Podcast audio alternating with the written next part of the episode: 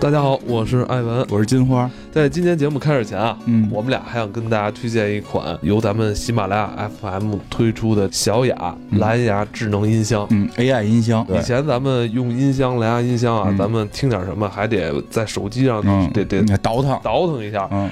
呃，咱们说到这个喜马拉雅 FM 出品的这个智能蓝牙音箱啊，你可以直接叫他小雅，小雅。我想 没这么糙吧？听说是可以让那个，就是以后有主播有兴趣，可以把自己的声音录进去，哦，是吗？然后你就可以设，然后你就可以叫叫他。你就可以叫小雅，小雅，嗯我想听黑水公园的某某某期节目，它就可以给你播放直接播了。据我所知，嗯喇叭声音单元使用的就是 JBL 的技术，嗯，这我也我也听不懂，这就是什么意思，就比较厉害。非常高端了。不光是说能听，好像还有一些这种什么互动，什么看个星盘啊什么的，这个、哦都直接能跟他聊，因为人人家是人工智能。啊，这个解闷儿啊，哎可以解闷儿可以解闷儿啊，对对对对对，而而且现在好像还有这个活动，有活动。有有活动能秒杀。我注意到了，现在只要咱们打开咱们喜马拉雅 FM 进入商城，嗯，对，是？吧？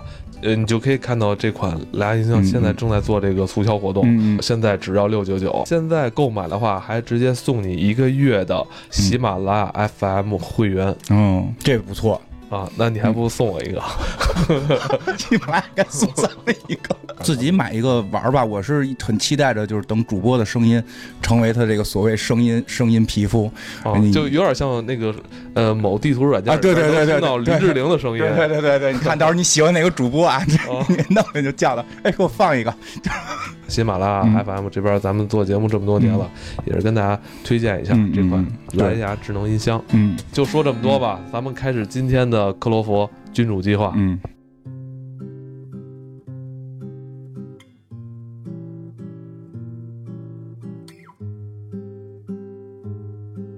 Hello，大家好，欢迎收听这期的黑水公园，我是艾文。我是金花。我是那个子仁的朋友蛋挞，啊，太冷了，太冷了，太冷了。在二零一八年黑水公园年初的时候啊，做了一期克洛佛档案，蛋挞、啊、给咱们介绍了一下这部系列电影之外的一些内容。啊，挺有意思的啊，什么这个什么饮料啊，什么这个油管上的视频啊，好像这些电影以外的这些周边的衍生品啊，或者说我们看到的一些这种媒体广告啊，都在围绕这个电影进行这个嗯整体的营销哈。对，这个玩法挺挺新颖的，好像国外这种案例啊也不多啊，是不是？对，因为最开始最开始用这种方法的是女巫布莱尔嘛，然后就是这个丁丁老师觉得这种方法还是比较有意思的，然后再加上丁丁老师这个脑洞可能也比较大，但是就是但是属于收不回来那种，所以呢，他也把这种玩法加入到了这个电影的宣发当中去，然后也取得了一致的好评，因为后来这是一种就是在西方有一些圈里，就是有一些看电影的圈里，把这个叫做极客电影，就是他们。不太关注这个剧情本身，他们更多的是关注这个剧情怎么描述更合理，所以他们会在网上去大量的就是去搜捕或者收集跟这个电影相关的一些信息，然后丁丁老师正好又迎合了这些人的胃口，把这个各种信息埋在不同的平台，让他们去发掘。就是他做了本书叫《特尤斯之船脱》，修自传，嗯，主要就都不是书里内容，都是扉页上写什么字儿了，旁旁边写什么字儿了。对，嗯亚马逊对亚马逊很不友好，那会儿好像有电子版，有，但是很不友好啊。呃，那咱们年初啊，因为时长、篇幅的关系，以及这个 Overload 它的所谓的第四部，因为还没有出，嗯所以呢，我们呢也就没有涉及到了解去讲更多第三集、第四集的内容。嗯咱们今天呢，就把这一集、嗯是吧，跟年初那集。嗯哎，做成一个上下集关系吧，嗯咱们给它补上。其实第三部其实是在，也是在今年，应该是在一七年年末，一一八年年初，好像网上开始流出的资源、是吧？呃，那我们不妨呢，那个让金花再帮我嗯们来复习一就下他大概讲了个什哎么事儿吧第。第三集的故事。那个其实呢，就是那个我也没太看懂，然后就是因为因为刚蛋挞老师提了一个，就是啊对他他看的那个啊对对对角度对对。跟更不一样，因为里边很多细节我看着我没太明白，但是就是换他角度或许能讲明白，所以我先按顺着的这个正常的这个哦角度讲一遍。第第三集其实用一很简单一句话就解决了嘛，嗯。就一帮科学家上太空，嗯。然后进入平行宇宙，然后又回来，然后回到地球，嗯，结束了，结束了。就是彗星来的那一夜，啊就是人不说说看到好多有意思的桥段，有意思的桥段，我觉得还不错。来来来，大概讲一下吧。就一上来，反正先是说有一有一个黑人大姐跟一个这应该算是这里边主人公了。然后就是，其实就是开始先大概描绘了一下地球处在一个什么状态，就是五年之内这个所有的能源就没有了，所以他们必须得先去找能源。但是能源已经不可能在地球上这个找到，他们必须得也不是找到，就是他得做一个实验，这个实验能够创造能源，可以这么理解吧？反正跟什么离子对撞是相关的。当然呢，他们这东西不想在地球上做，想在太空上做，啊就这么个故事。这太空上呢。还有这这个这个这个女主这个女主角是有个老老公的，所以她老公在地面上还有一条线，对吧？然后就分成两条线，一个天上线，一个地上线。她最后就上到这个太空里边，太空呢是相当于一个联合国，哪个每个国家的有一个人，我觉得这个这个设定特别有意思。哎哎，美国人是这个船长，对吧？主主角是这个英国人，还有我们的中国人，中国人是这个工程师，对吧？这个子子怡章演的那个，我我觉得有，如果未来啊，有可能是这个咱们在星际太空上有这种空间站嗯或飞船也好的话，很有可能也是这种多国的。对，可现在就是对，就是多国嘛。这个就跟维密挺像的，维密就是每个州必须都得有模特嘛。啊 但是不得不说，中国航空航空的那个那个那个水平还是非常，高的。再加上我们也是五常嘛，是吧？对啊你肯定得有一个。所以就是因为在里边设定章子怡这个角色，就是没了她，就是大家谁谁也别玩这帮设备了。对因为因为咱们那个章子怡老师饰演的这个工程师是专门负责这个对撞实验的，对嗯就是他是这个核心，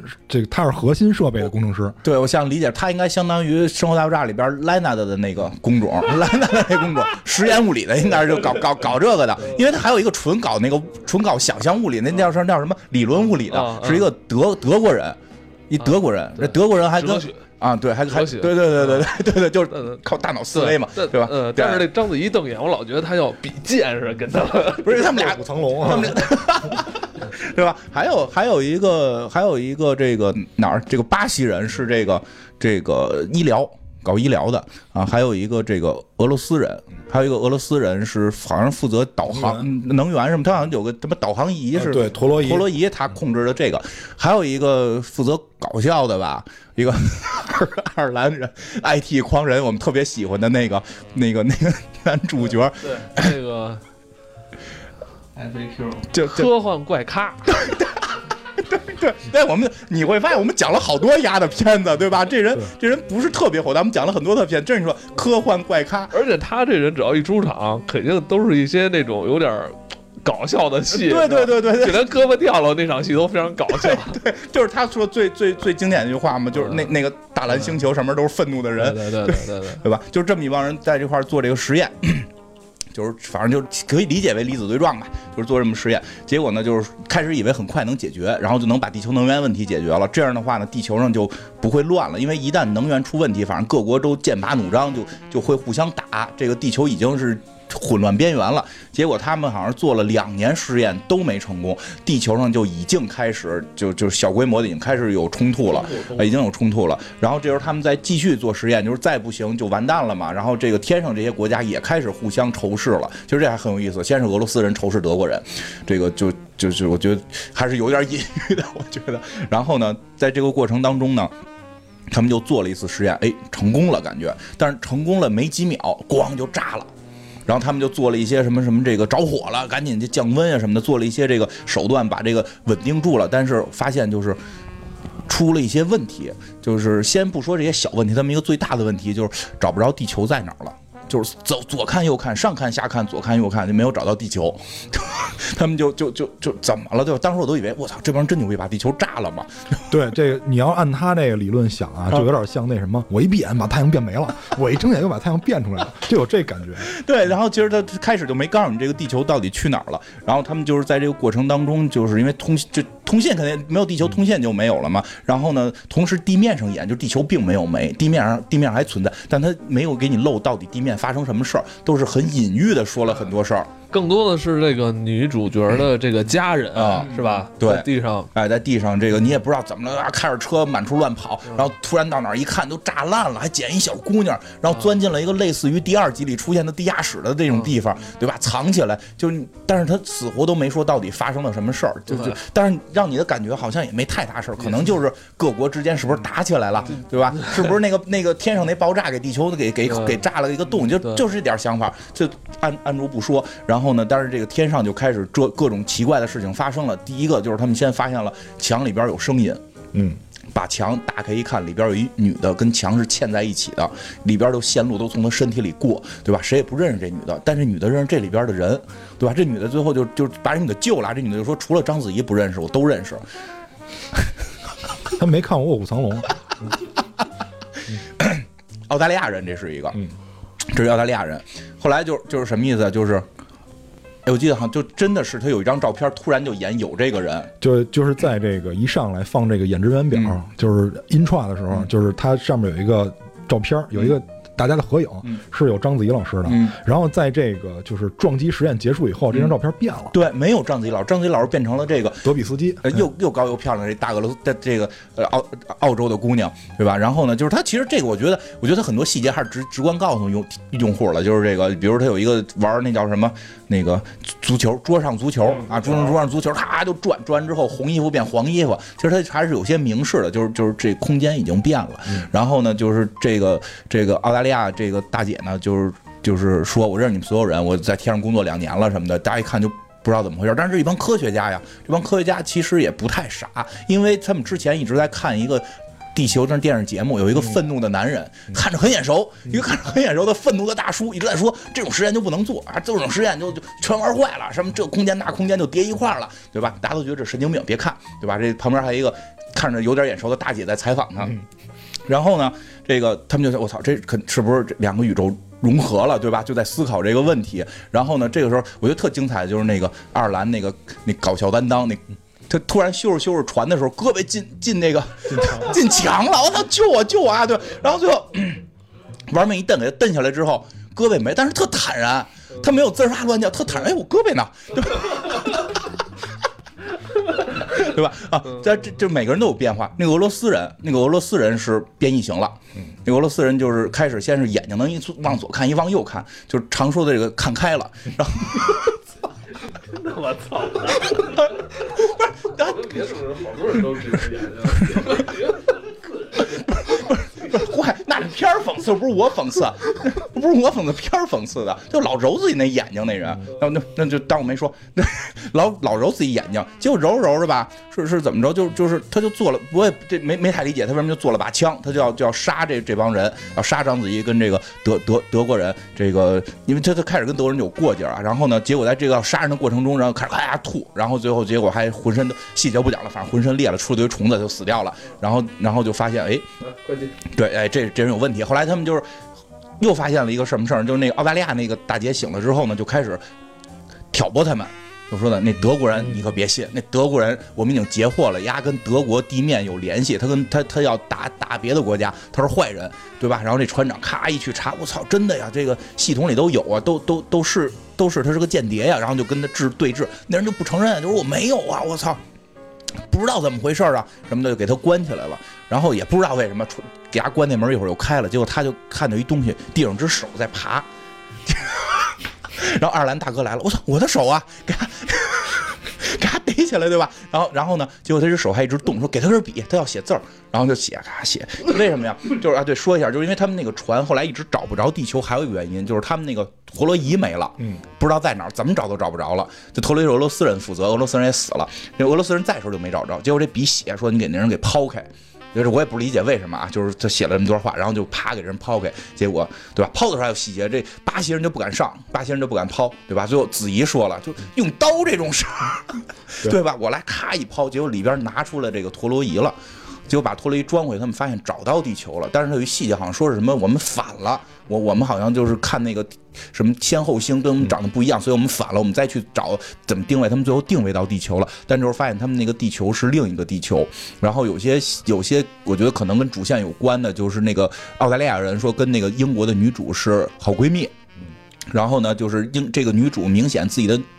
两个孩子死掉了，他有两个孩子在地球上发生事故死掉了。然后这个这个澳大利亚这个女的就告诉他说的，你的孩子实际没没有死，就是在这个宇宙没死掉，但是这个宇宙你也没上天，对吧？这个女主就不知道为什么她非想下去看这俩孩子，这不是她的呀，但她非想下去看，反正有这些情节。然后这个折腾来，反正就是子怡后来也死了，反正就嘁哩喀喳的就都死了，细细节就不讲了吧。她嘁哩喀喳最后人都死了，最后是这个澳大利亚这个女的是是想玩坏，她就是说他们已经知道了这个世界的那个宇宙这个航天器已经调调回到地球了 B 宇宙啊，B 宇宙的航天器已经调回到地球了，所以这个澳大利亚这女的呀，她想劫持这个，就是因为劫持了这个之后，你们还对撞成功了，我就可以拿这个当成能源解救我们的这个世界了，对吧？是如果你们对撞完了，你你们就跑掉了嘛，对吧？然后最后就发生了一些这种各种各样的这种摩擦，啊，摩擦，对，好词儿，摩擦。最后是德国人和英国人活了，剩下人全死了，剩下人全死了。死了之后呢，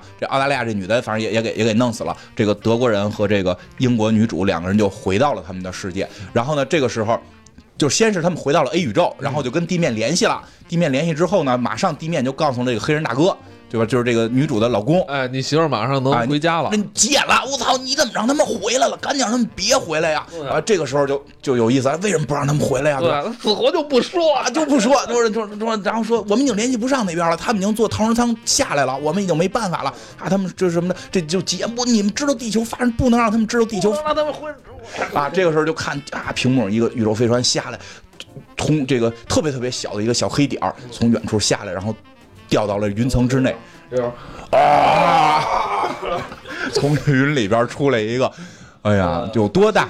呃，不知道有多大，就是你想，就是这个宇宙飞船就是一个小点儿的情况下，整个屏幕都充满了这个怪兽，然后张了下嘴就结束了。疑点重重啊，疑点重重，疑点非常多。首先来说，这个我特别想知道一件事儿，就是时间线的事儿。嗯，这个时间线就是悖论的，就是根源所在。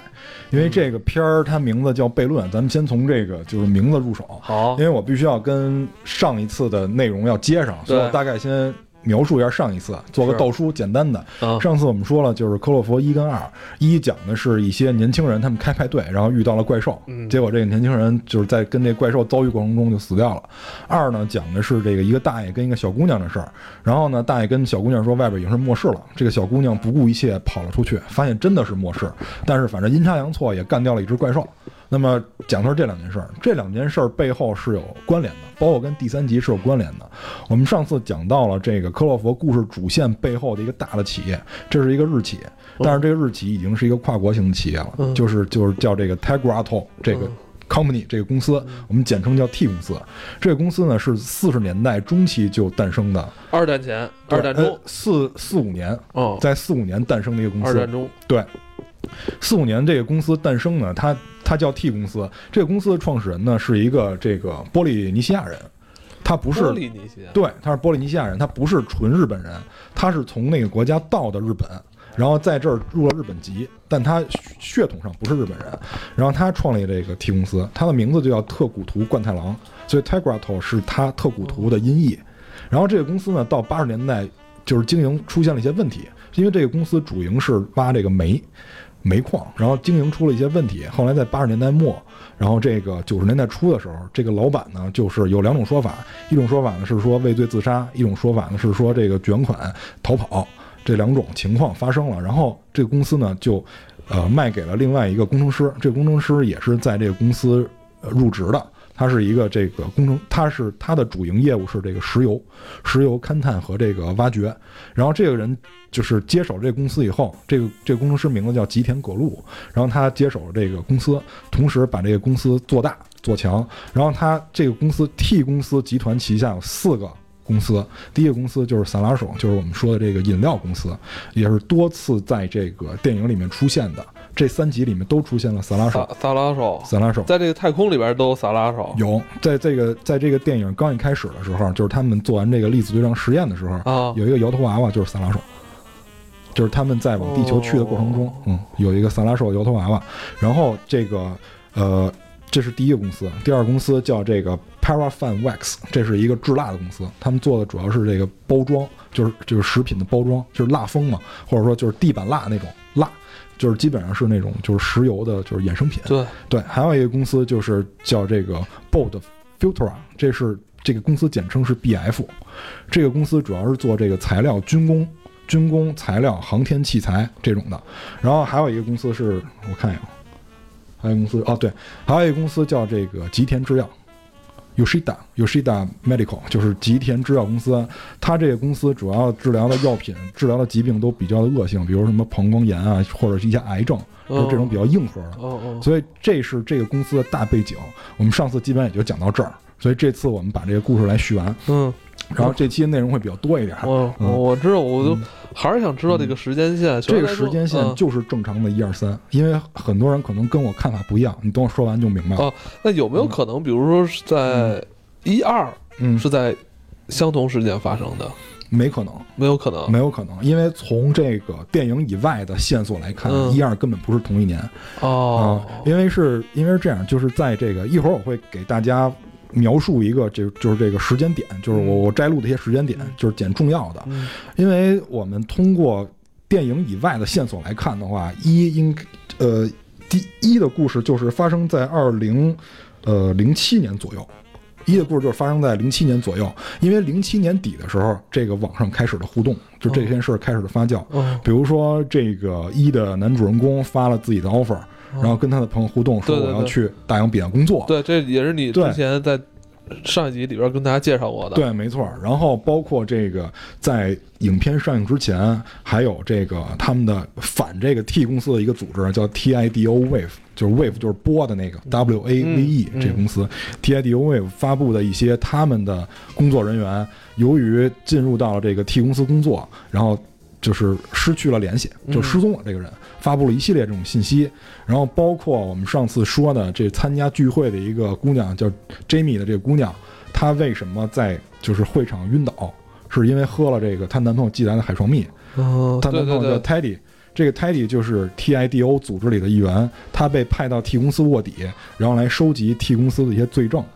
对然后是他寄过来的这个 海床蜜，他一人喝了一罐原蜜。对，原蜜 就是没有稀释过的。然后还有，然后还有在那个时间段，就是 Teddy 的姐姐发布了一些寻人启事，嗯这些寻人启事是隐藏在电商网站里的。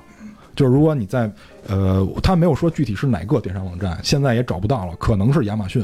就是这种电商网站，如果你买某一些商品的时候，他会给你一些电子的传单，就是一些寻人启事，告诉你说我弟弟丢失了，我弟弟隶属于某个组织，他是在调查某公司的过程中，我们失联了，这个人就失踪了。就是揭示了很多这个 T 公司的恶行，然后同时，如果你在电影上映之前去去这个 T 公司的官网，嗯，买了这个 T 公司的一些产品的情况下，比如说文化衫，比如说饮料，如果你买了这些的时候，他会给你就是同时寄来一些这个机密的文件，比如说什么时间段在某个炼油厂出了什么事儿，嗯。然后同时还有一些隐隐藏在这个视频网站里的一些假新闻，就是就是丁丁老师伪造的这个假新闻，就是告诉你这个呃这个炼油站出了一些事儿，然后还有就是一些空军去那儿轰炸。然后同时还在这个某个网站上发布了一些怪兽的尸体，虽然是支离破碎的，但是你一看就是一个怪兽的样子，因为在上面还有一些尖刺之类的东西，很像一个怪兽。当时这些资料在油管都能看到，对吧？呃，油管上能看到一部分，就是视频的资料在油管上能看到一部分，然后其他的就是在电商网站上，现在那些网站也找不到了。然后那个 今年上半年咱们录的那那期的时候，呃，Jamie and Teddy 那个点 com 那个网站还能登，现在能不能登我也不知道了。嗯嗯，这些是我们上次基本就说了这些内容，然后这次我们把这个圆回来，我们先说一下第三集的一些细节。哎，第三集一上来就是他们在太空中进行了实验。那么首先我们要知道一点，这个实验不是第一次做，就是他们已经做了很多次实验了。然后呢，就是他们在做完实验以后，看到地面上的那个电视节目，右下角显示的是 PM 九点十三分，对没错吧？没错如果你有印象的话，是有印象 PM 九点十三分。对，但是在第二个镜头，他们在看这画面的时候，变成了 PM 九点十二分。这就是我一上来跟金花说的，我说这个片儿时间有可能是反着的。哦，就是他们第一个镜头就是一个细节，嗯是在回放，对好像不知道是回放是直播吗？是上面写的 LIVE E 是直播，哦，是直播，反正是地面的信号。对，就是地面的时间是 PM 九点哦十三分。这个细节我在所有的就是分析这个片儿的任何嗯评论里都没有发现这个，哦，我可能是第一个发现的，，所以我们不接受任何反驳。对对对然后，然后很重要，我嗯记得当时那个他出现的这个电视里边这个直播的主持人，对，就是第二集里边那个大姐，就是演员是一个人，哦但是丁丁老师没有明确的表达过，因为我们俩是朋友嘛，我我问过他，他他没有告诉我这问题。不是那个女的，是不是就是演硅谷的那女的呀？不是不是不是不是，啊，看看着好像挺像，但是我感觉好像不是吧？是吧？我不知道，我没看过硅谷。嗯。总之就是，这个演员跟第二集去他们家求助的那个演员是一个人，就是一个演员，嗯。但是这个角色是不是同一个角色？嗯丁丁老师没有说。但他嗯。暴露了一个细节，就是说在第二集里边敲他们家嗯。那个防空洞那门那大姐，她肯定是个是一名新闻工作者，嗯，她经历了一线，他肯定有可能，他发现了有可能是大众没有发现的东西。很有可能。嗯然后呢，就是这个这个女记者采访这个大爷，名字叫马克·斯坦布勒。然后我们第二集的这个大爷名字叫 Howard 斯坦布勒，他们两个有共同的姓氏，都姓斯坦布勒。对，都姓斯坦布勒。但是丁丁老师也没说，这丁子这人特别孙子，你知道吗？我跟丁子聊天，他他什么都不跟我说，就是他都没有明确的告诉对，我这你你你跟那个你跟丁丁，你跟丁丁子人都聊了好好多年了。我我没跟他聊，我没给他留过言，我但是我转发过他东西。然后呢，就是这个这个大爷跟第二集的大爷，他既然有同一个姓氏，而且面相看起来又差不多，我个人推理啊，我个人推理他俩是有关联的。然后这个大爷同时他也说了这个就是科洛佛悖论这个词，因为在下边写了他是科洛佛悖论的作者，也就是说在第三集的这个故事背景里，克洛佛悖论有可能是一本书。是这个叫马克·斯坦布勒这个人写的一本书，因为在那个采访节目底下明确写了这个人的身份是这本书的作者，哦，那会不会是两个同一个人呢？不好说，因为在后边我分析了很多种可能，但是就是钉子太孙子了，就是没有让我找到实际的这个证据。好好好，然后我再解释一下这个悖论，这个片儿为什么叫悖论？因为上次我们说了，这个片儿原名叫《上帝粒子》，但是后来它改名叫悖论了。悖论就是在这个霍金老师的个人认为是这样的，就是说，如果是这个通过粒子对撞，然后实现了这个维度之间的跳跃，也就是我们翻译的这个直白一点，就比如说我现在在那个航天器上，然后我通过这个穿越也好，还是这个这个这个呃维度的碰撞也好，我到另一个世界，如果我在这个世界看到了平行宇宙中的我自己，那么会产生悖论。嗯就是我会实现，就我这个人会发生一些逻辑崩裂，有可能这两个都会消亡，或者消亡掉一个。但是在霍金老师的就是晚年，就是在他去世之前的一些时间里，他自己把自己这个推论推翻了，是椅子给他推翻的。有可能，有可能，就是总之就是就是霍金老师自己也不认自己这套理论了，也就是说，在霍金老师的认为里。他有可能啊，因为霍金老师这个理论没研究完，他就去世了。就是他既然推翻了，也就是说他有可能认为可以同时在两个世界里都存在一个自己，而且这两个人是可以见面的，就有可能啊，这只是我的推论。所以这也是这个科洛弗悖论的一个主要的理论的依据，这个是主要理论依据。如果大家不能理解这个，后边很多事儿都理解不了。嗯那首先在片头，就是在进那个就是厂商标志的时候，有一些就是有一些剪影式的一些场景交代了，比如说在那个玻璃箱里边有虫子，其实那个就是蚯蚓。因为我看了一些就是跟宇航相关的一些信息，有人说在这个，因为我我没去过太空啊，我不知道，我只是听过一种说法，就是说去太空的人如果长时间在太空作业，需要养一些蚯蚓，这个蚯蚓是用来分解代谢物的，你懂吧？就是说白了就是粪便。就是蚯蚓是是可以用来分解粪便用的，所以去太空的人会养些蚯蚓，啊，哦就是啊，就是做这种工作，嗯，除臭嘛。哎，对对对，可以这么理解吧。然后就是出现了那个，就是他们航空站人员的合照，就是有有张老师。后来呢，通过这个呃谢帕德粒子对撞，然后导致了一些情况的发生。这个就是我个人理解啊，这只是我个人理解，因为丁丁老师也没有确认过这点。我认为他们升维了，升没了，升维，升维了。对，升升了一个维度。嗯也就是说，这个为我为什么会这么理解呢？是因为你看这个就是德比斯基他出现在墙里，啊是管线穿过他的，管线是完好的，嗯，但是他的就是肌肉被被管线穿过了，对，那也就是说明。他不是可能硬塞进去的，因为你硬塞进去，对他的皮肤一定上面有是有切口对的，对对对，而管线是穿过去的，那它一定是通过升维再降维，愣到了这个地点。哦，就是我小时候经常想一个问题，就是如果我隐身了，然后我在另外一个地方出现，我突然现形，我会不会穿过一棵树？我一直在想这个问题。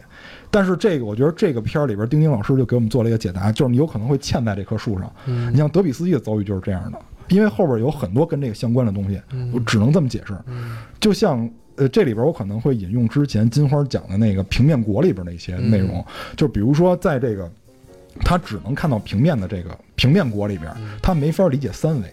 那也就是说，我在三维世界里跳一下，我就消失了。在二维人看来，他我就消失了。那德比斯基他经历的这个事儿一定也是这样的，就是他升维了以后，突然又回到了三维世界。他可能从三维到了四维，又从四维回到了三维世界，那他就愣出现在这儿了。因为你要不然你没法解释后边的很多问题，比如那个蚯蚓为什么会出现在那个人的肚子里，嗯，那他一定是蚯蚓也升维了，然后再降维的时候又回到这个人肚子里。那你的意思就是说，在他们第一次做这个实验的时候，虽然失败了，嗯。但是他们集体都进行了一次升维的对。这个经历。对，他们一定是升维了，就是在我个人观点里，他们一定是升维了，因为你看那个陀螺仪嗯。从那里出来了，完了又进那人肚子。了。哦，如果你是正常物理进去，你应该是肚子上有一切口，对吧？？对，他是等于是愣进去的。那嗯我觉得只有这一种解释，他就是升维了。嗯，升维了，完了回来的时候进去了，因为在后边那只手也升维了，嗯，就是那哥们儿不是有有半只胳膊吗？对对对，因为高维看低维是没有秘密的。平面国里边，金花也说了，嗯我我是三维，我看一个平面的，我能看到你在任何世界里存放的东西，嗯对吧？他为什么知道人家箱子里有钱？就是因为我能随时看见。那只手显然也是升维了，那他只手看见了。对他能看见，他能看见陀螺仪在那个人肚子里，哦否则谁能知道那陀螺仪在那人肚子里？而且那个人又挂了。嗯所以只有就是在我个人的知识范围里，只有这种解释，就是大家升维了。然后，但是这里边就有有一个问题了，就是那飞船到底是哪个飞船？就我觉得这个是丁丁老师没有解释的一个很严重的问题，就是这个飞船到底是哪个飞船？嗯因为我们发现它从第一世界穿行到第二世界以后，第二世界那个飞船实际上是已经炸掉了，已经落在了地球上，而且在地球上也拍到了它的残骸。那按按理说，这个飞船应该还是第一世界的飞船，那为什么第一世界的飞船会有第二世界的资料呢？就是德比斯基后来看的那个录像，看到了这个女主在家在家的录像，而且她的两个孩子都健在。嗯，那显然这个飞船也有问题啊。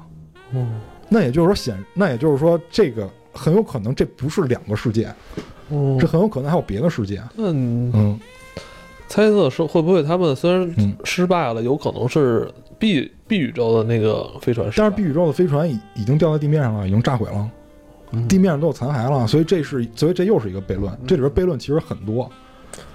然后就是，然后然后包括他们那个后来电视直播信号嗯又出现的时候，嗯时间不不一样的，没有时间了，嗯，就是他们只是视频通话了，我没有看到那上面有时间。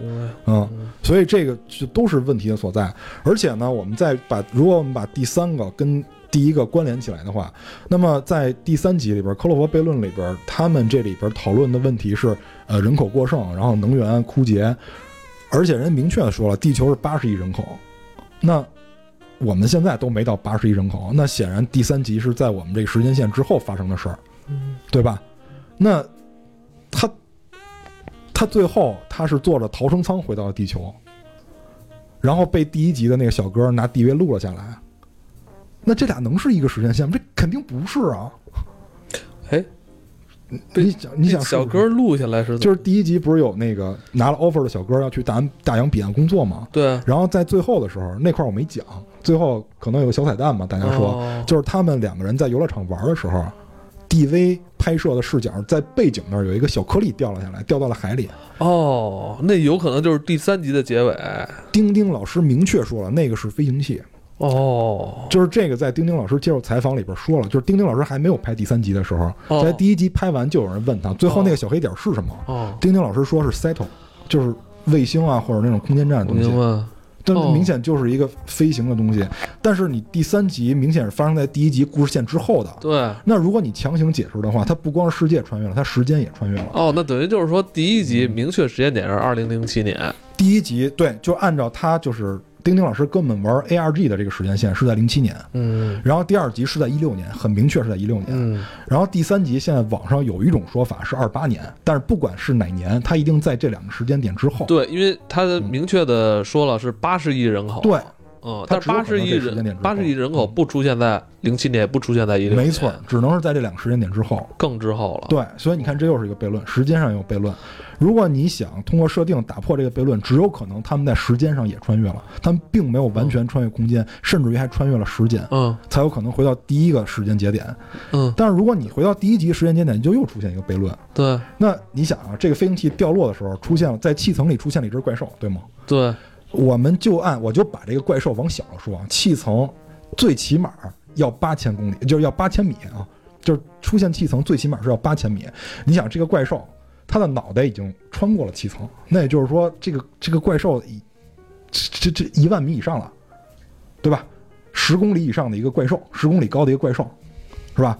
那我如果按人的比例来说啊，这只怪兽如果它的高度是十公里，按人的比例来说，它这个腿，它这个脚至少也得是将近两公里，你怎么可能看不见呢？我去这么大东西都他妈给他妈地球给对啊，给给他妈偏偏离轨道了吧？对啊直接对一跺脚，对吧？你怎么可能看不见呢？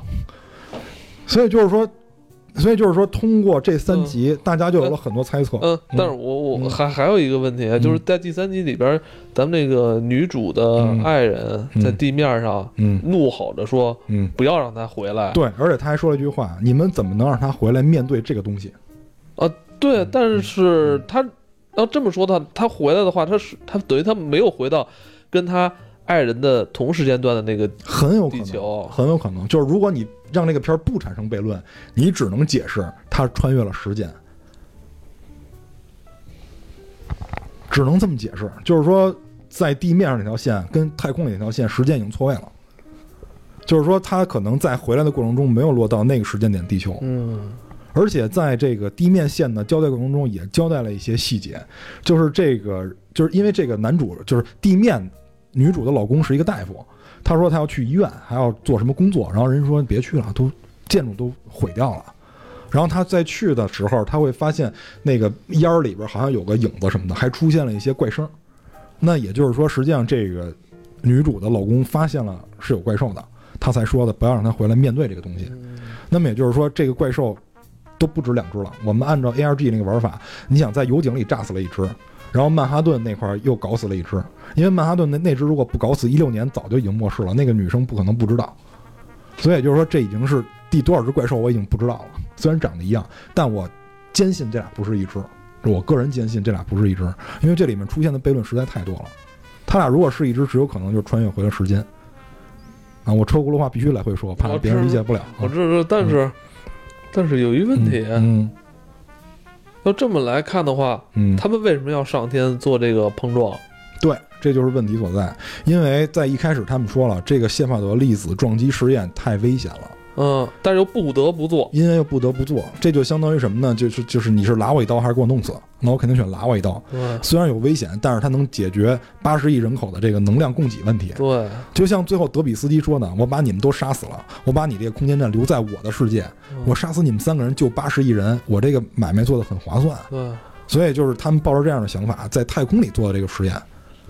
但是后来，当然了，最后这个实验是成功了的。虽然实验成功了，但是地球已经被怪兽占据了。所以在这个里边，怪兽就有很多的说法。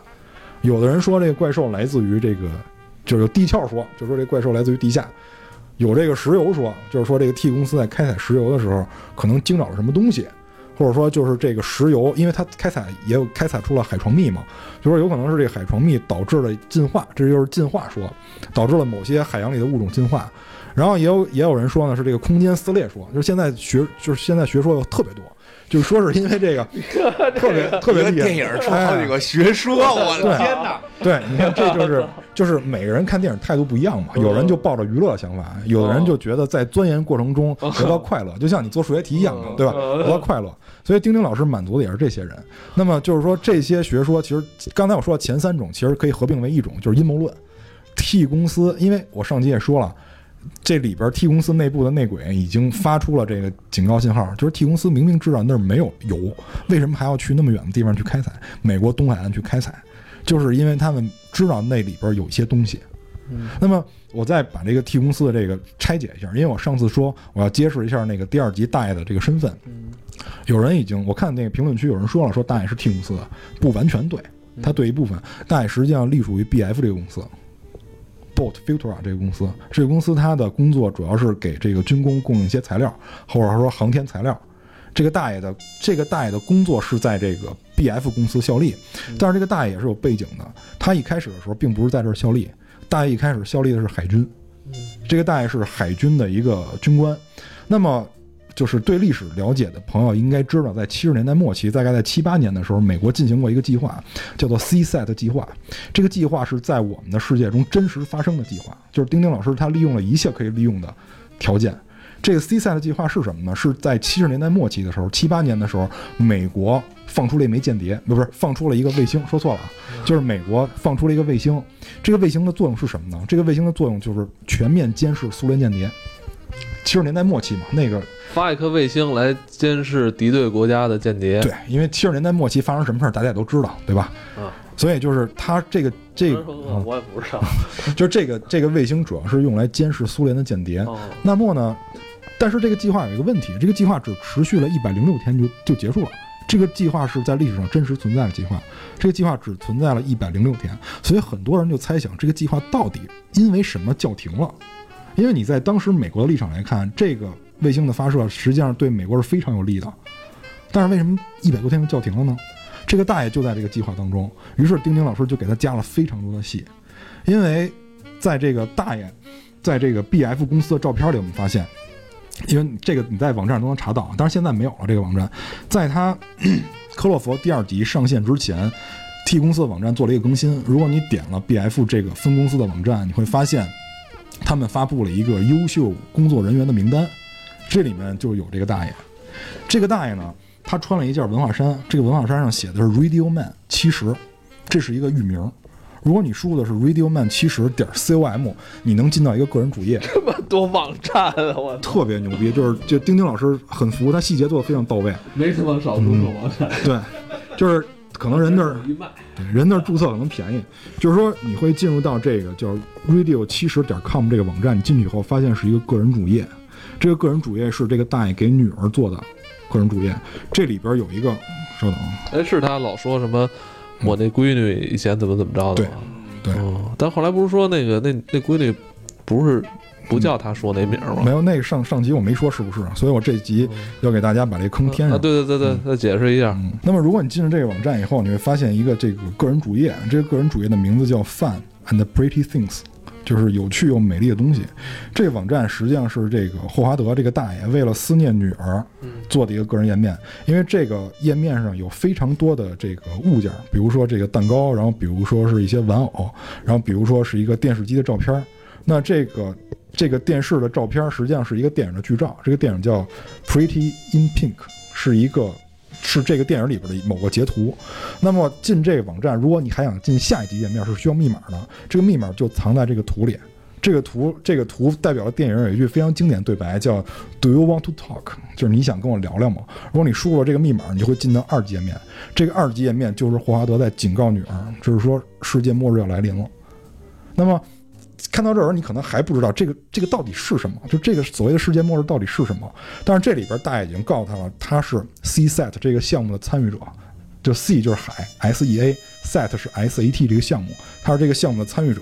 在这个页面里有一个人给他留过言，这个这个人的这个简称叫 N R，这个人的简称叫 N R，N R 这个人给这个大爷留过一个言，是他俩在对一个信息，在他俩在对比一个信息，这个信息是什么呢？就是如果你在这个留言上停停了多就是多少多少秒以后，会出现一个影像。这个影像是这个影像是一个在太空里拍的图。这个图中间有一个 看起来跟碎片似的，也看起来像一个卫星。这个如果你是一个外星人爱好者，这个是一个非常炸裂的信息。这个就是大家盛传已久的叫黑骑士卫星，就是就是外星人爱好者一听就知道这是什么东西。黑骑士卫星是一个六十年代的一个非常知名的谣言。这是什么东西呢？就是黑骑士卫星，据说已经存在了一万三千年。黑骑士卫星是外星人用来监视地球的卫星。这个卫星它的运行轨迹跟我们常规的地球卫星是完全相反的，就是它能逆着其他卫星去去去按其他的轨迹去运行，完全相反的一个轨迹。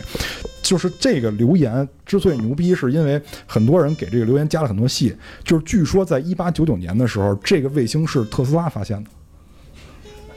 特别有意思，就是丁丁老师就用了大量的 存在于现实中的梗，不是，嗯黑骑士卫星现在还在呢吗？就是这个这个谣言一直是在的，但是黑骑士这个卫星只存在于谣言中，没有人能发现。我现在说的都是谣言，就是留言的内容。我觉得有可能他妈美国美国美国人他妈弄的这神神叨叨的东西。对，就是据说在一八九九年的时候，这个尼古拉斯特斯拉老师在我们也弄一个。可以白骑士卫星，哪吒卫星，就是这个特斯拉呢，在用这个无线电发射信号的时候，我也不知道他是通过这个信号怎么变啊，反正发现了一个波段，然后从而发现了这个卫星，然后同时我说的这些都是假的，就是留言里传的内容，就大家传说的内容，就是说他对这个卫星也进行了一系列的研究，但是直到去世也没有发现就直接的证据。或者说就是太详细的资料，然后据说在这个六六一年的时候，这个法国天文台，嗯，啊，就是这个传传的还再再加点就牛逼了，就是他收到了信号，这个他从这个信号里边研究出的怎么做这些，他弄就是大家弄不明白的那些高科技，为什么特斯拉能研制出那么多超时代的科技呢？是因为跟这个卫星有关，哎，这样就更圆了这故事。但是就但是就没人信了，因为特斯拉肯定是出名在先，他说这话才有人信。当然这个是不是特斯拉开始传的留言我不知道，特斯拉编的。有可能特斯拉编的。然后据说呢，是在这个六一年的时候，就是法国天文台也发现了这颗卫星。那个从六一年的时候，他们才发现这颗卫星跟我们常规认知的地球卫星运行轨迹是完全相反的。它是沿着一个角度非常大的椭圆在运行，然后而且说它是一个金属的球体。据说这个形状是一个金属球体。然后这留言没有完啊。然后在这个八三年的时候，在八三年一月份的时候，美国又发射了一颗这个。就是能够测这个红外的卫星，就是能够通过这个红外线去测一些东西的卫星。据说又扫描到了这个黑骑士卫星，而且是在这个猎户座的方向扫描到两次。然后呢，在这个八八年的时候，苏联学家也发现了这个这个巨大的卫星。这些都是流言啊。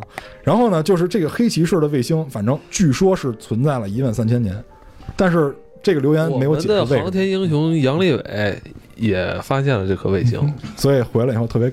特别激动啊？特别激动。然后，如果你把这些信息联系到一块儿，这个怪物的出处好像就比较就比较明显了。啊？怎么明显了？我怎么越听越糊涂了？你嘛，外星 人嘛？对啊，因为你想，如果黑骑士卫星是来监测地球的话，那么这个外星人。很有可能在地球上留了种，这个种有可能就是这个怪兽，因为丁丁老师在这个就是接受访谈里边明确提到了一里面出现的怪兽只是一个 baby 的形态，就是他的原话是 baby，那你就明白了，一里边的怪兽显然没有三里的怪兽个儿大。对对对。那么也这也是为什么我说这个故事的剧情是一二三这么顺下来的。很多人就说三是一的前传，如果你按这个顺序捋下来，我觉得三应该是在一后头。嗯。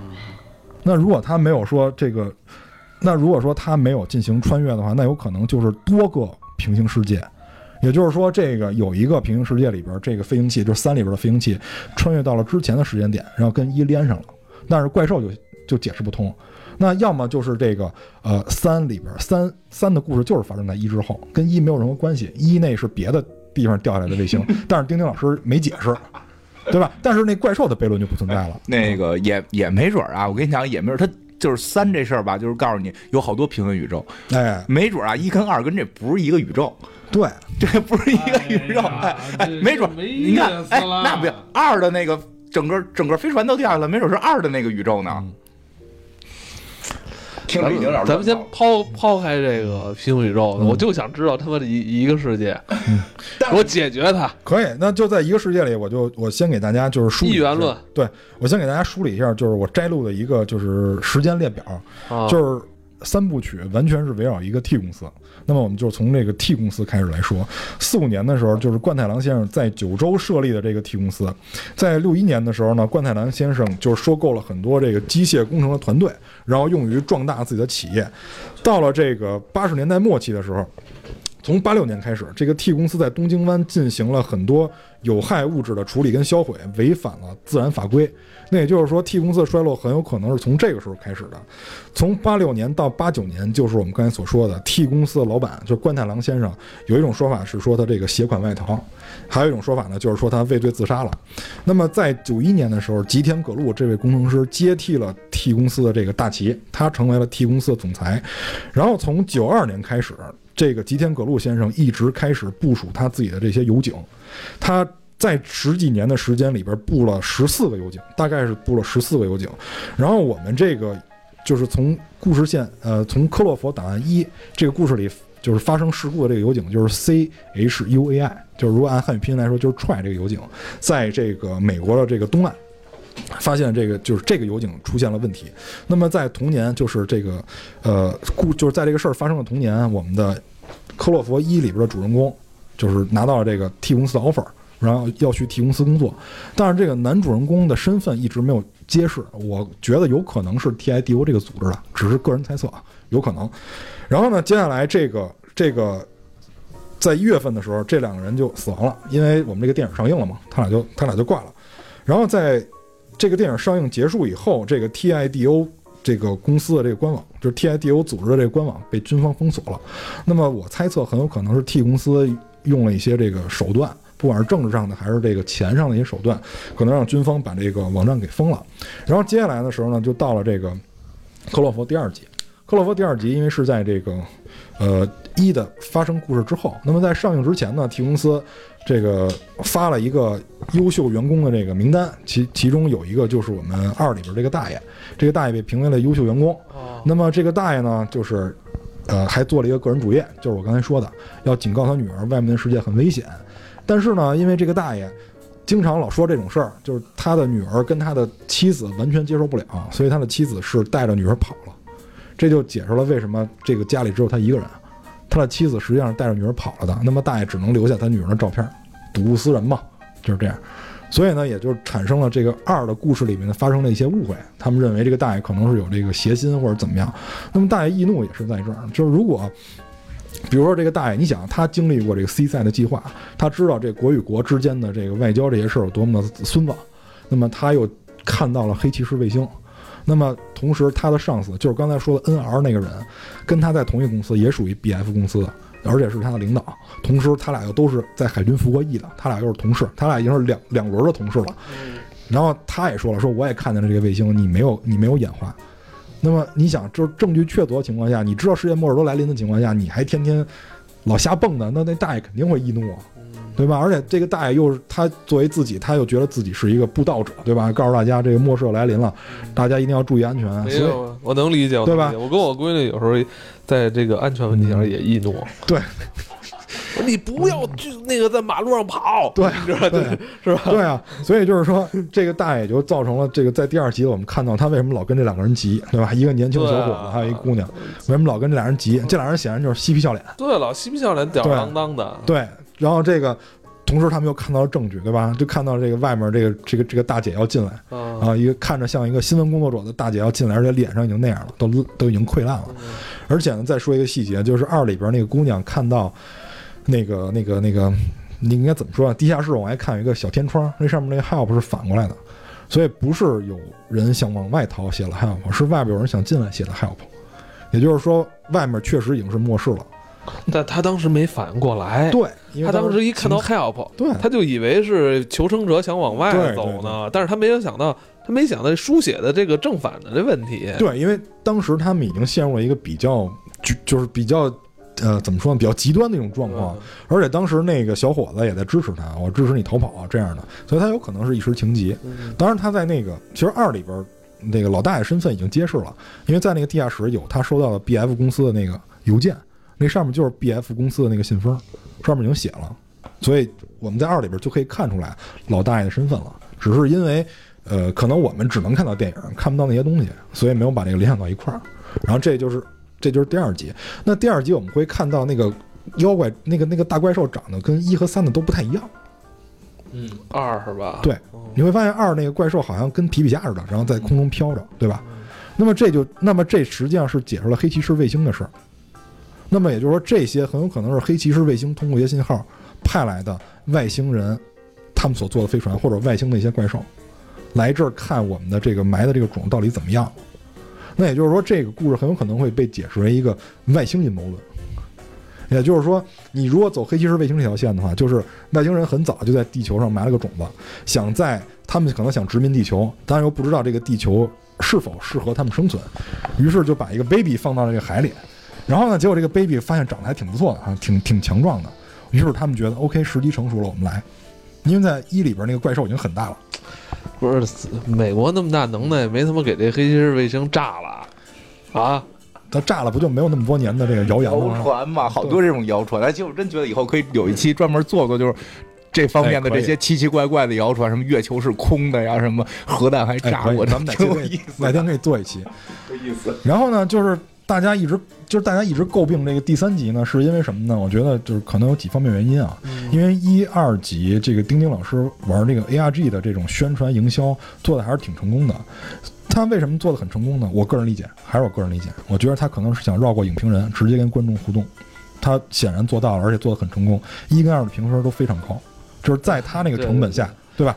在 IMDB 上都七点多分，在他那个成本下，这个很难达到一个高度。我我觉得就是他是以我为主，嗯我把所有的那个，我把整个电影以外的东西，甚至都嗯跟我的电影都联系上，然后。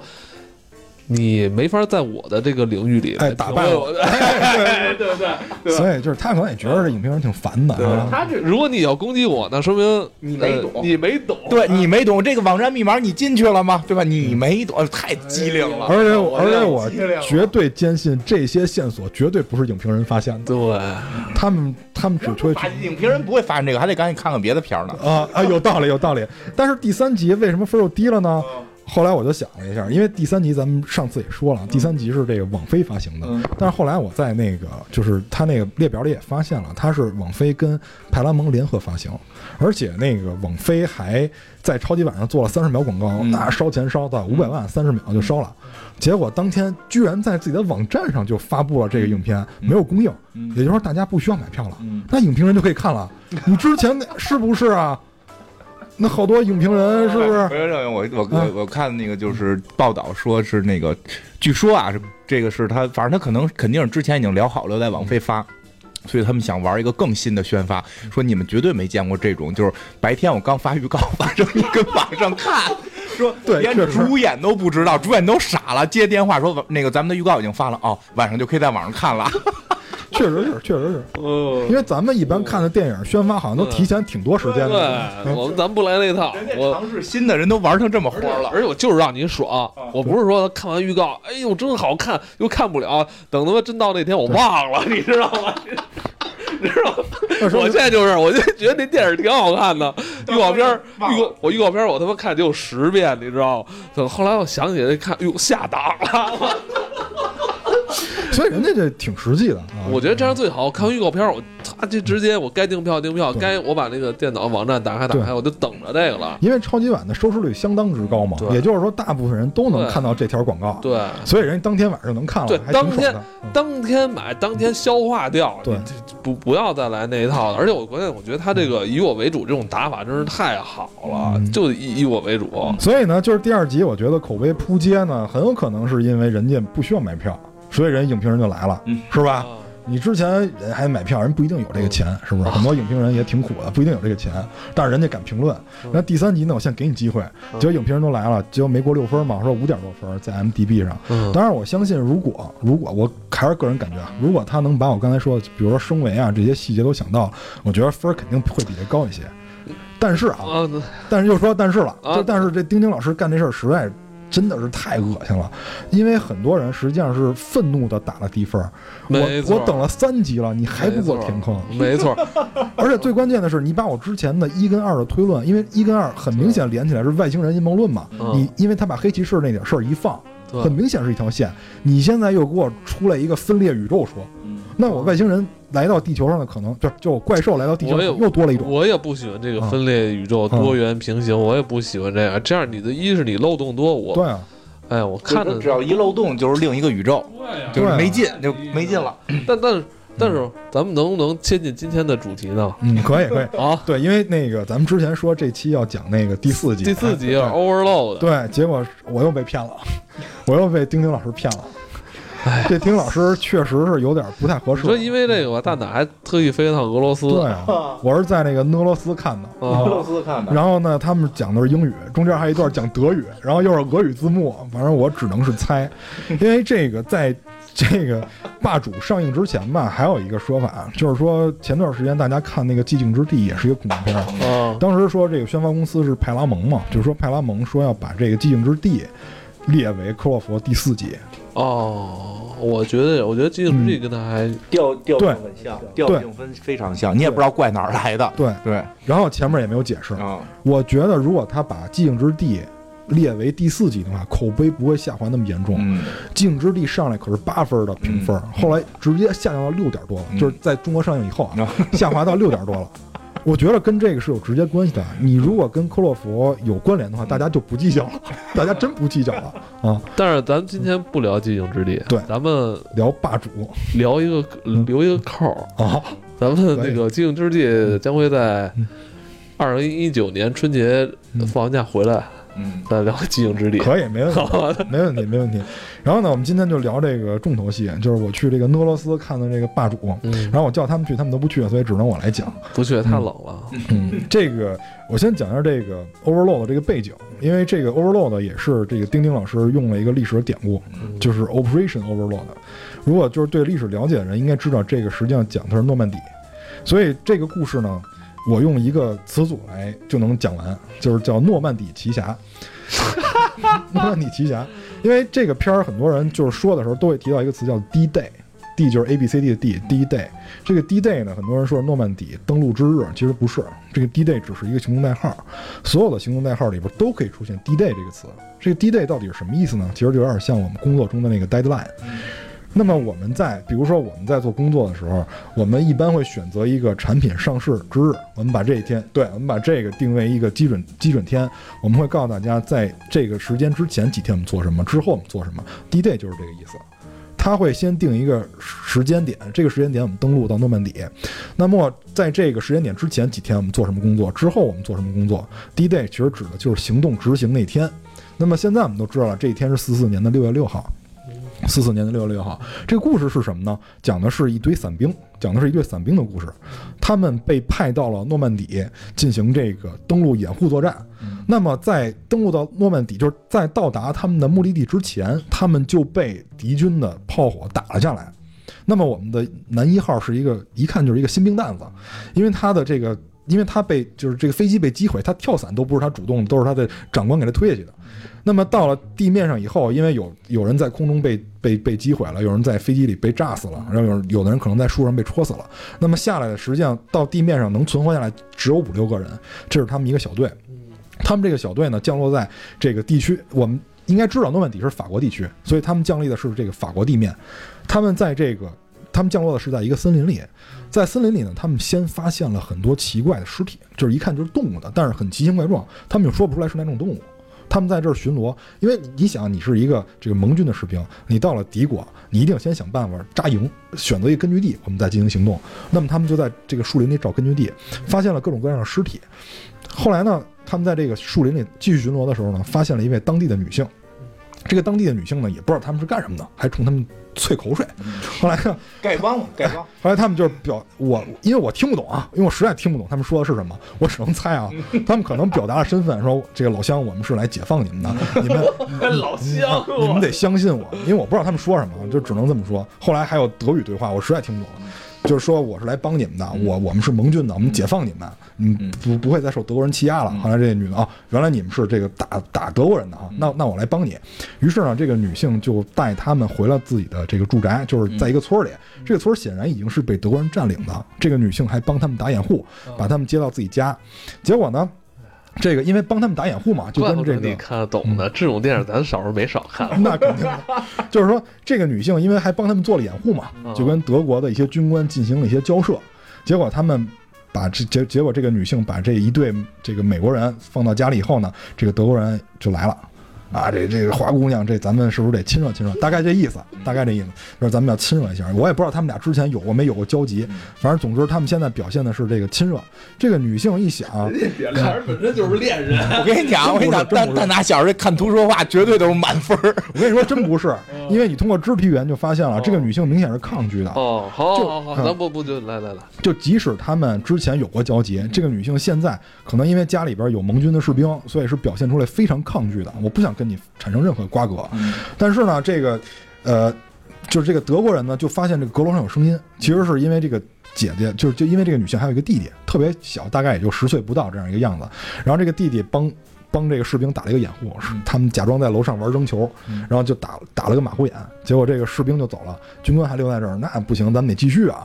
这个女性就表现了非常抗拒，于是盟军的士兵就看不过去了啊！你这孙子，你是吧？你怎么能干这种事儿呢？就用枪指着说你下来，说你别跟这儿，说你别跟这儿废话了啊！说我说你现在不要不要非礼这个女性，说你知道我们是什么吗？我们盟军。然后这个德国人说呸，就大概就这意思啊，说呸，你们还盟军呢？就是你你你说你们就马上就要面对战败了，你们还还想干什么？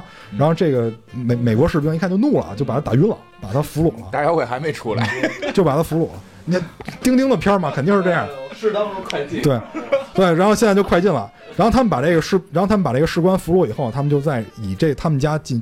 就是为根据地展开了调查，他们先在这户人家里发现了一个他奇怪的亲戚。他奇怪在哪儿呢？他的脸好像长得这个皮肤非常的粗糙，然后这个这个五官好像也不是很，就不像咱们正常人那个五官的分布。位置不对。哎，对对对啊，有意思的地儿要来了。对，然后他他也只是在这个门缝里略窥了一眼，发现了这个有一个很奇怪的人，就被这个女主把门关上了，说说这个是我的亲戚，我也不知道他发生了什么事儿。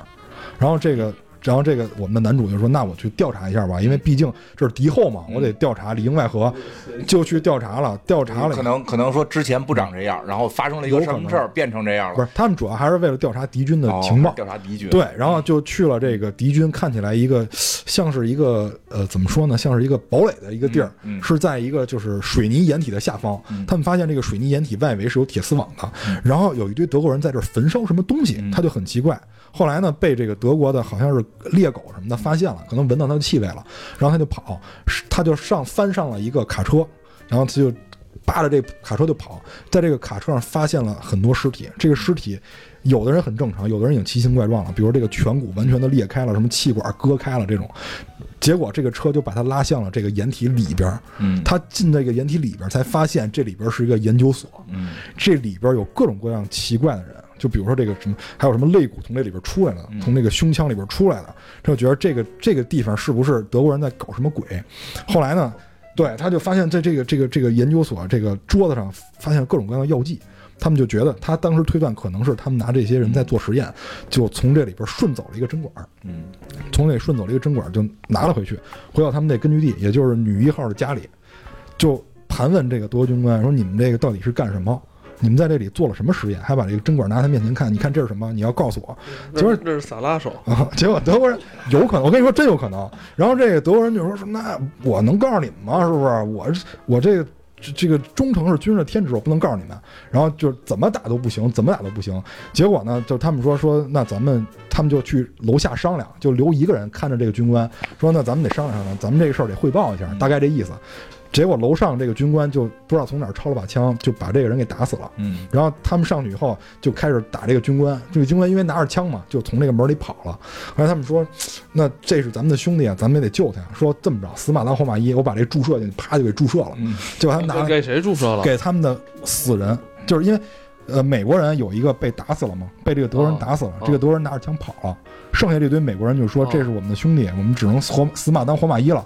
说我们试一下这个药剂到底有什么，对吧？因为人已经死了嘛。这在剧这在剧本上来说是强逻辑，你没准他就就是美国人合适，因为看过一个电影叫《活跳尸》，活魔人，活活活跳尸，哎，就是这么干，就是说这帮西方人可迷恋这什么这个药物打在自己身体里，完了他就能好这个事儿。开始吧，觉得吧，这药你不知道是什么，打给这德国人试试啊，对不得得打自个儿人。但是我我估计主要因为死了嘛可能可能德国人是不是跟他透露点什么？他们是不是猜能复活？对，因为我字儿是完全看不懂的，也听也听不懂。然后他们就把这个药打给了这个死人，结果这个死人当时就站起来了，然后啊就是而且是非常的表示非常的渴，喝了多少水也没用。然后后来就觉得自己很饿，然后就看见人就想就想咬就想杀。于是他们发现这个人已经变样了，比如说这个这个就是他这个锁骨从这脖子里已经伸出来了，完了这个脑袋朝向了一个不可思议的角度弯曲，然后还不分敌我，就是在这儿大吵大叫的。他们于是没有办法，只能把这个人打死，乱枪打死，而且打而且打身上是没有用的，而且打身上是没有用的，只能打头。啊，变僵尸了，变僵尸都得戏。僵尸对，只能是打头。然后他们就说，那这个原来德国人是研制了一种非常危险的药，说这药研发成功了，他们单兵作战能力非常强的。放心，我们有美队。对，然后他们就说，那咱们得把那德国人抓回来，咱们不能让他回去通风报信儿，到时候再把咱们剿灭了。他们就去了这个研究所，然后他们在这儿还分兵分两队，然后两个人打掩护，因为他们怕研究所有外围支援嘛，就留两个人在这儿，就是掩护他们，另外两个人进去，就是队长跟男主就进去了。进去以后发现了各种各样奇怪的这个士兵，因为在追捕这个军官的过程中，这个军官也受伤了，这个脸也半拉也掉下来了。这个军官回到研究所以后，那是吧，我也死马当活马医吧，啪给自己注射两管儿，就这个这个劲儿大，说我得注射两管儿。就是咱那主角是吗？不是，就是这个反派对德德国军官给自己注射两管儿，然后就变身了。这个时候，我们的这个就是男主和这个队长也到了，啊，说这个我我们不能让这个邪恶的事件进行下去，是吧？我们我们要把你们剿灭。嗯外围那俩也在帮他们做掩护，嗯就是来打这个支援的人。这俩人就在地下考虑怎么把这个研究所炸掉。后来这时候，这个德国军官出来了，说我注射了，我这个我厉害。哦，我特别厉害，而且而且他比别人厉害的地儿就是他有意识，别人没有意识，他可能跟这个药剂融合比较好，他是打一管跟打两管去，有可能，有可能，有可能这个量到一定程度以后就能保留意识。他们反正就总之就在这儿嗯。发生了这个混战。嗯。在最后的时候，他们把带来的这个就是这个炸药就放在了一处，想把这研究所炸掉嘛。在这个时候，这个他们是分工合作的，一个人放炸药，一个人跟这个就德国军官在打。这个时候，德国军官也把他们的队长打的，反正也不成人样了。这个队长一看，那既然这样的话，我也做好觉悟吧，就给自己也注射了一管。我天，这给自己注射了一管以后呢，在自己的意识快快消失的瞬间，把这个男主推了推了出去，然后自己把这个炸药点燃了，跟这帮人同归于尽了。然后最后的时候，这个研究所全部被炸掉了以后，这个美国人也来了，就美国人就是那正规军来了嘛，大大部队对赶了，因为诺曼底登陆发生什么大家都知道，就大部队赶到了嘛，赶到了以后，等于就把这个村儿就把这个村儿给给救了下来。啊，救了下来以后，他们最后要进行这个汇报嘛，肯定你们在这儿对吧？你们在这儿就是待了那么多天，啊你们也得汇报一下你们在这儿做了什么吧。啊结果最后呢，这个男主没有把地下的这个研究所的事儿跟他长官汇报，这点我听懂了，嗯我确定他没有汇报地下研究所的事儿。所以这实际上我觉得有可能是丁丁老师留的一个扣子，哎，他不，他给他不是后来给自己打药了吗？是那个队长给自己打药了，牺牲了自己，把男主救了。哦，对对对嗯，这个男主没有跟他的长官汇报地下研究所的事儿，因为他们认为这个地下研究所已经被炸透了，因为放了很多炸药，他们认为已经被炸透了。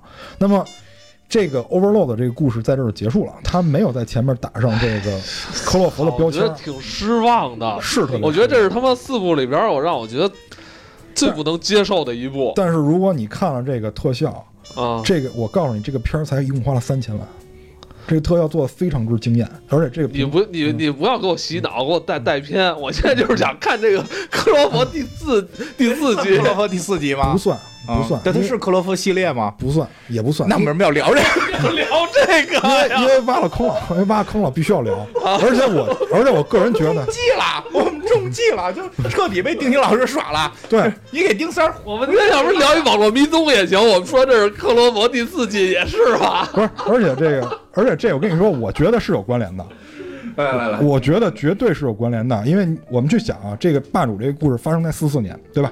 诺曼底登陆是四四年六月六号发生的事儿，嗯前后这个故事发生也没过几天，绝对没过几天。嗯这个 T 公司是四五年成立的，啊，我觉得这中间是有关联的，而且德国人没有交代这个实验药物是哪儿来的，没有交代。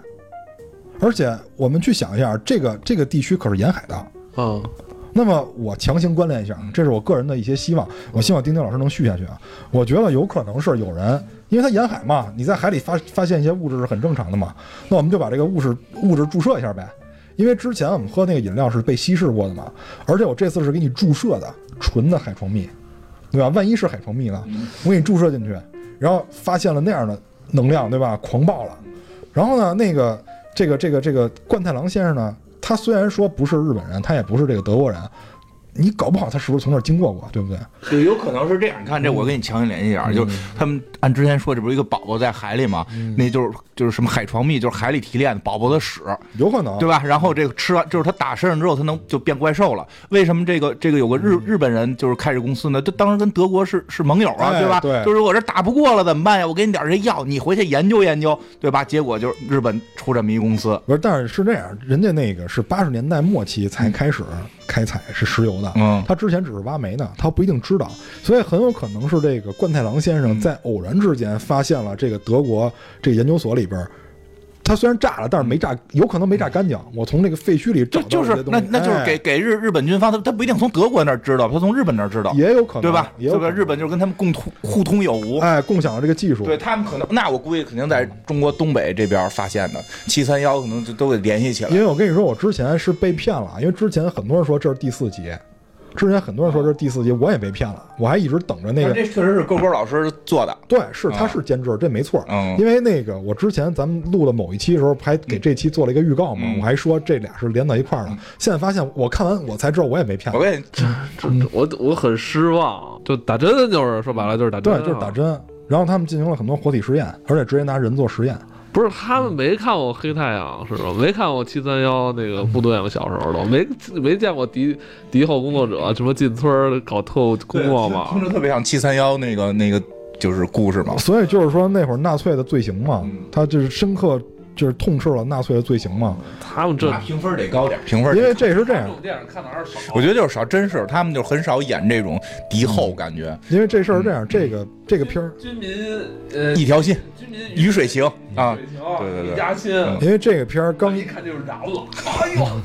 因为这个片儿它评级是 R 级，就是它分级是 R 级，嗯这个是坏坏机器人工作室第一次做 R 级的电影。哦然后呢，首先又是低成本，然后同时呢，这个片儿在刚上映的时候，烂番茄口碑是爆了的，嗯可能确实跟看的少有关系。嗯烂番茄一上来就是新鲜度是九十四，嗯然后 Want to See 那个指数百分之九十五，这是非常高的。嗯然后在十一月份的时候，烂番茄指数仍保持在百分之八十。嗯我觉得主要还是他这个一二三的影迷，就是他他最后是他是开始是说这个是第四集，就是开始他自己也没说，是那帮媒体，我看的也是那些海外媒体人太会玩营销了。对，但是呢，我接下来就想说一什么问题呢？